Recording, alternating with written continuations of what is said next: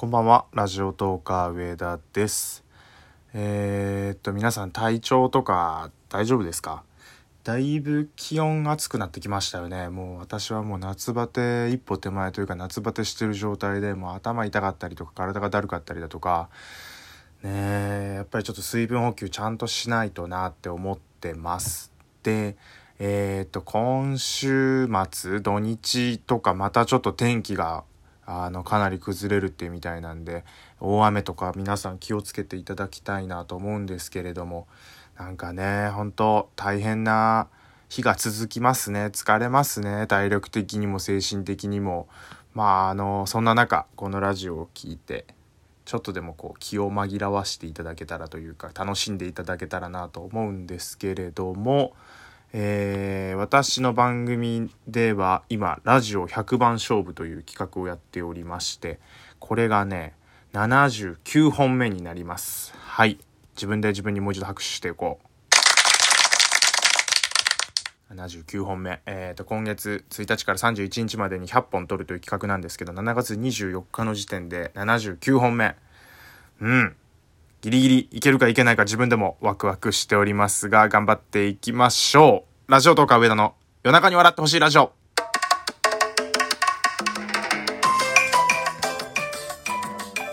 改めまして、ラジオトーカー上田でございます。あの、YouTuber さんの気持ちとかわかりますね。あの、ずっと同じタイトルコールとかやってると、だんだんこう喋り方がこう、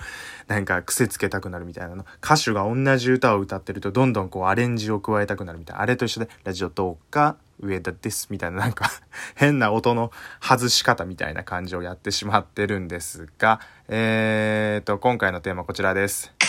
えーいただいたお便り紹介していきたいと思います。今回また一通お便りいただいておりますんで紹介していきたいと思います。えーラジオネーム、シンゴアットマークリスナーさんからいただきました。ありがとうございます。えーはじめまして。以前、京都人は腹黒いという偏見のことを語っていましたが、別のトーカーさんで、京言葉全然伝わらへん、伝わらへんかった的な話題、えー、ごめんなさい、噛みまく、ま、噛みまくってますね。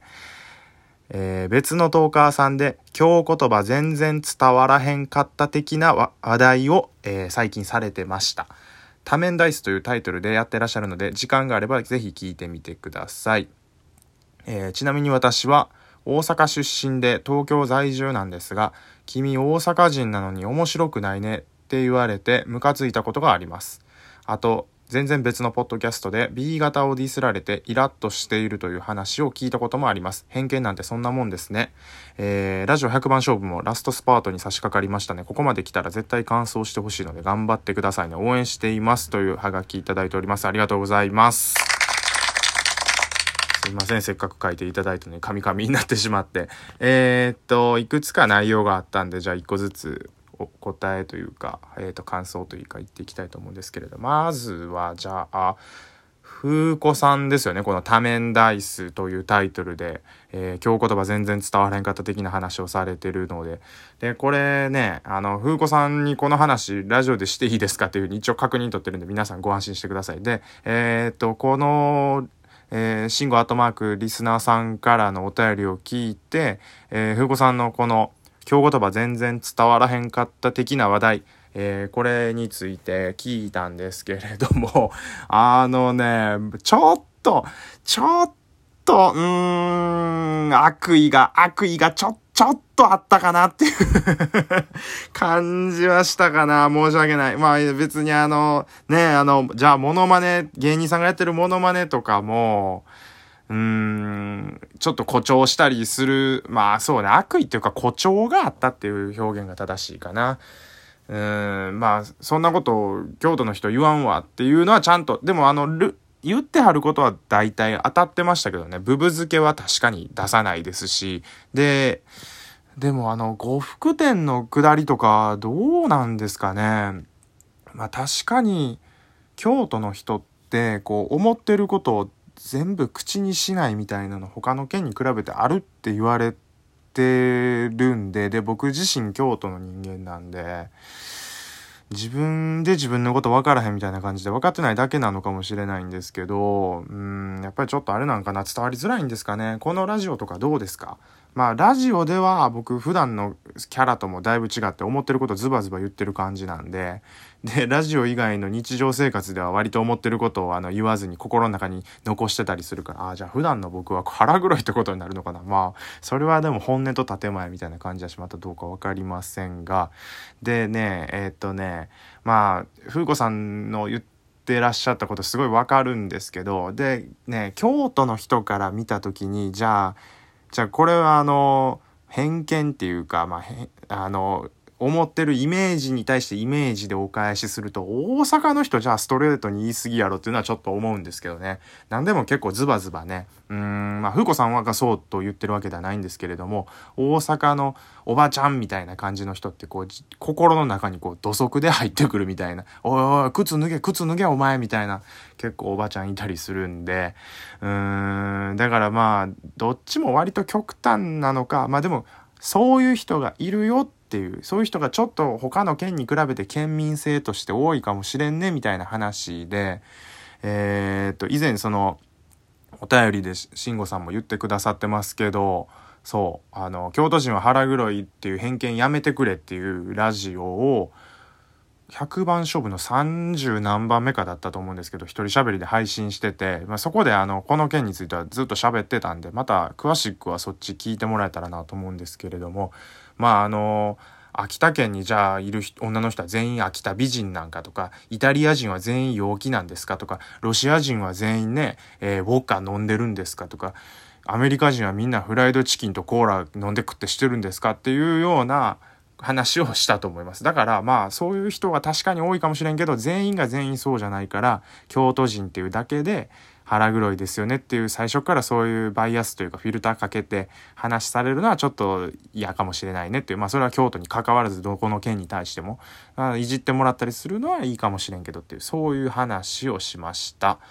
でえー、っとお便りがまだ続いててあ続いててっていうかさっき言った部分の後半の部分まだちょっとお話できてないですね。えーと、私は大阪出身で東京出身なんですが君大阪人なのに面白くないねって言われてムカついたことそれムカつきますよね。別に大阪人が面白くないといけないっていうね理由はないですし。でうん。その人の価値観ですからね結局ね。多分ね大阪人なのに面白くないねって言ってきた東京のやつが一番面白くないと思いますよ。そんなことね相手に対して言うやつはきっと面白くないですよ。そこをなんかこううまくいじって笑いに変えれるぐらいのうんやつじゃないと面白くないなんて周りに言う資格はないですよね。うん、お前どんだけおもろいの言ってみよおもろいことっていう話なんですけどその東京の人に関しては。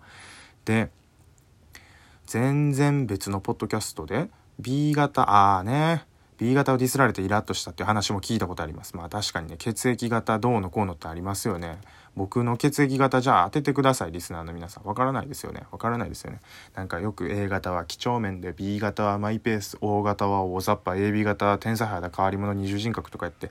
言ってましたよ確かに僕が小学校中学校ぐらいの時はそういう話よくしてましたけどあれね今もう就活とかで血液型聞いてそれでどうのこうのとかダメですからねうんでもね、あの、ちょっと話それちゃうけど、血液型での性格っていうのはあんまないかもしれんけど、あの、家族のその兄弟構成で性格がっていうのは俺ちょっとあると思うねんな。あの、一人っ子と、あと長男なのか末っ子なのか真ん中なのかとかお兄ちゃんがいるのかお姉ちゃんがいるのかとかで多少変わってくる性格っていうのはこれイメージじゃなく偏見になってしまうんかなこれもあると思うんですよね。やっぱ男ばっかりの兄弟より男女混ざってる兄弟の方が性格違ったりするんちゃうんかなとか。そういうのはあると思いますけど血液型はね全く関係ないと思いますけどねうんっていう話をしてるだけで僕の血液型が何か分かった人がいたらもう言ってくれ。うん絶対当てれへんから。当てたとしてもそれは4分の1当てただけやしっていう話なんですけれども。えー、っとあそう B 型はねゴリラが B 型全部 B 型やから B 型はゴリラとかねなんかわけわからんのありましたけれども。最後は嬉しいですねおはがき。ラジオ100番勝負もラストスパートに差し掛かりましたね。ここまで来たら絶対完走してほしいので頑張ってください。応援してますってこれ嬉しいな。嬉しいな。そうやって。もうあの、100個中2個か3個か4個か、それぐらいの数しか聞いてもらえてない方も、ぜひよかったら100個目は聞いてほしい。100個目はね、あの今までの1個目から99個目まででどの話が自分的に面白かったとか、えー、この話をみんなに聞いてほしいとかあとアシスタントの2人も読んでやりたいなっていうのは個人的に思っててでその2人にもどれが面白かったかみたいな。こうなんかこう100個の総括その100個頑張ってきました大変やったって話だけじゃなくて100個の中でこれがおすすめの話ですよみたいなのもしたいと思ってるんですよ。だからそれをまた聞いてもらった後に100番勝負聞き直すとかいろいろこう楽しみ方もあったりするんでなんとしてもね、それ、やっぱ100個目を聞いてもらうためには100個まず取らなくちゃいけないということでね、90何個目かが最後100個目っていうことにして、まとめ総括ってやってもやっぱり感動がないじゃないですか。もうどんな形であれ、まあね、あの私、さすがに病気しちゃったり、入院しちゃったりね、怪我したりしたらダメですけど、そういうモチベーション的にはもうここまで来たら最後までやり遂げないといけないっていうふうには思っております。はい、えー、シンゴアットマークリスナーの、えー、ラジオネームシンゴアットマークリスナーさんありがとうございました。そして風子さんもね、えー、京言葉についてお話ししていただいて結構ねこれ根強く残っててあのやっぱ県民賞っていう番組が大きいと思いますね。あれで結構ねもう京都いじられてますもんね。他のトーカーさんとかも京都いじってましたけど是非ね呼んでほしい俺を。うんその京都弁についてとか。あの京都に実際に生まれて住んでる人間が京言葉についていろいろちょっと思うところはあるんで語らせてほしいな。でもあの風子さんの言ってることは大体当たってました。あのはい。それは認めます。当たってました。確かに腹黒いかもしれない。はい。認めます。ラジオトーカー上田でした。ありがとうございました。最後駆け足でございました。